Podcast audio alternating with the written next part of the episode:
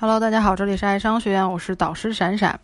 呃，我先问大家一个问题啊，大家觉得谈恋爱最重要的是什么？嗯，有人可能觉得说谈恋爱最重要的是激情，有的有的男生跟我这么说过，激情、新鲜感啊，还有什么？啊，有人注重什么安稳，对不对？或者说有人说谈恋爱最重要的是，就是为了结婚啊。谈恋爱最重要的是认识你自己啊！听课的同学，请把你的，请把老师这句话写在你的笔记本上啊！谈恋爱最重要的是认识你自己。嗯，美国的心理学家和哲学家，呃，他在他的这个著作《爱的艺术》当中说过啊，说这个世界上几乎没有什么活动会像爱这样，总是以极大的希望和期待开始。却以有规律的失败而告终。如果这是其他任何活动和事业，人们一定会渴望搞清楚失败的原因，学习做好它的方法，或者直接放弃了事。但爱是最不能直接放弃了事的。对于爱来说，只有一条克服失败的恰当途径，那就是找出失败的原因，并着手探索爱的真谛。那在老师看来，导致人们爱情失败的一个重要原因，就是没有客观正确的认识自己。根据老师的观察和经验啊，在客观正确的认识自己这件事情上，男生呢，嗯，相对较为客观，呃，也有高估自己的啊。啊，我是说较为客观，或者有些男生在追求女生的时候，很容易怎么样？低估自己啊，舔狗嘛，舔狗就是这么形成的，就觉得自己配不上哈，容易低估自己。而女生有的时候就是相对来说啊，容易高估自己。那受社会文化的影响，当然也受生理结构的影响。在男生成长过程当中，无论是在这个现实当中，还是在互联网上，嗯，只有很少一部分人被异性明确的表白和赞赏过，更多的男生。则是被女生拒绝过，啊，这就导致了男生在对自己的整体认知上，呃，要么非常客观，要么偏于低估。至于高估自己男生呢，也有啦，也有了，但是相对来说不算多，很少有男生说，呃，拍着胸脯说，我自己一次都没有被异性拒绝过。对吧？王思聪都能被拒绝呢，哈，没有男生敢拍着胸脯说啊，老子一次都没有被拒绝过。那行，他就是吹牛逼，好吧？但估计会有很多女生敢这么说，因为我们的文化认为说，在两性交往中，男生更加应该主动一些，所以这就导致女生很少会主动的去表白，女生去示好，哪怕自己心里很喜欢，也不会轻易表露出来。虽然这种。矜持的心理也给女生带来很多苦恼，但是这种矜持有一个极大的好处，那就是大大的去减少了什么呢？大大的去减少了被拒绝的可能呗。这就类似于买股票，你只要去交易，就有亏损的可能。交易的次数越多，那你亏损的可能就越大呀。相反，从来不交易的人，当然不会有亏损了呀。不仅如此，在女生的成长过程当中呢，无论是在现实当中还是在互联网上，嗯。可能大部分，啊，都被异性明确的表白过，哪怕是赞赏过都有。还有一点呢，在生活当中，女生的装备也远远要比男生多得多，对吧？啊，穿高跟鞋呀，化妆啊，对吧？很多的漂亮的衣服可以穿啊，当然美图秀秀啊，对吧？可以把自己打扮的很好看。在此影响之前，女生对于自己的认识上，嗯，相对容易高估。注意啊，老师说的是相对而言。没有说全部和绝对啊，很怕这个我的听听众还有学员有这种非黑即白的思维哈，非黑即白的思维就是对立的思维，就是很危险的这种错误的思维。那除此之外，女生在成长过程当中，嗯，也是容易遭遇遭遇什么渣男的，嗯，为什么渣男那么多？是因为男生很真的很容易渣吗？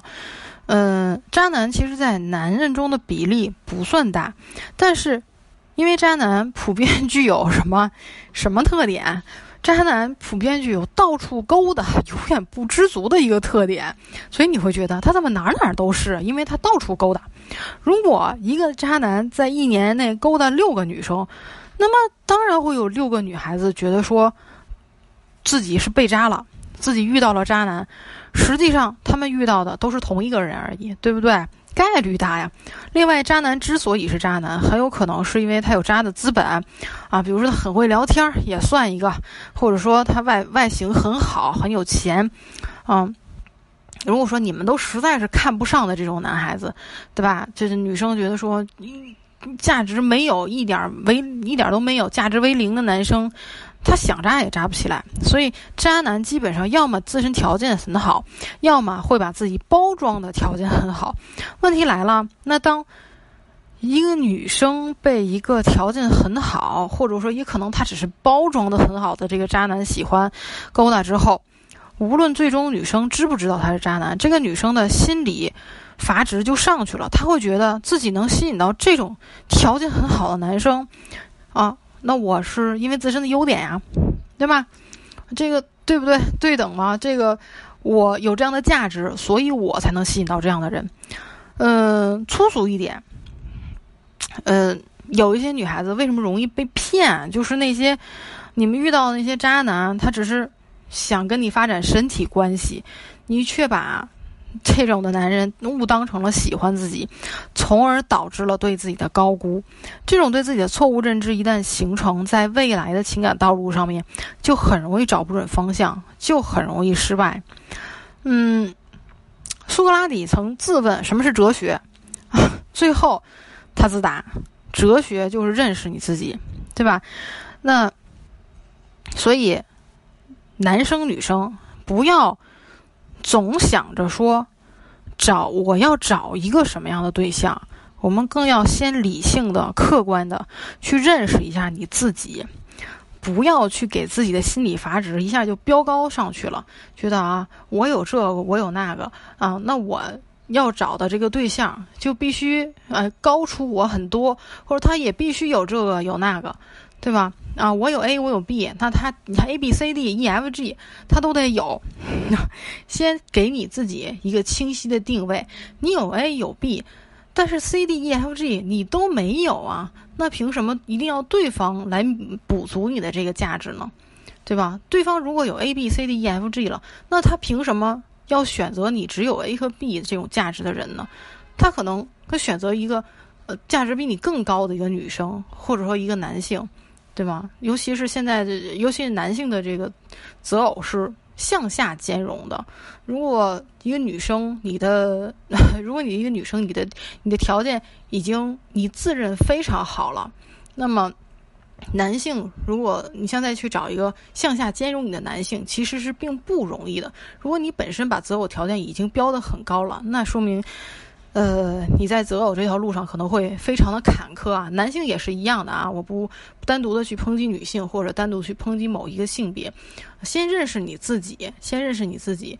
那么你自己在这个呃择偶的过程当中，对于你自己的认知是什么？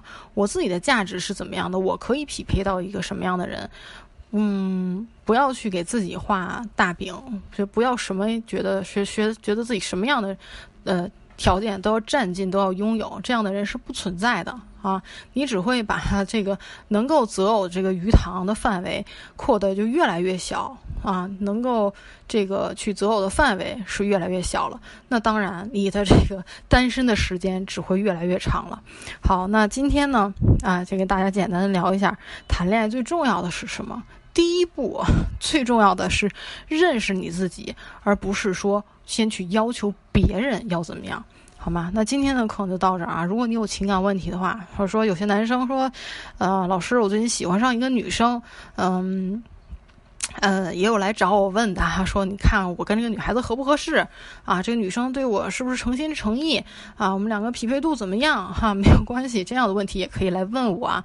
有很多咨询者是以这样的问题来向我咨询的。呃，点击老师头像，添加关注啊，把一个问题在后台给我留言，我们会交换一下微信，来一对一的对你进行情感的这个问题的这个咨询和解决。好，那这节课就到这里了，有问题我们来私聊，拜拜。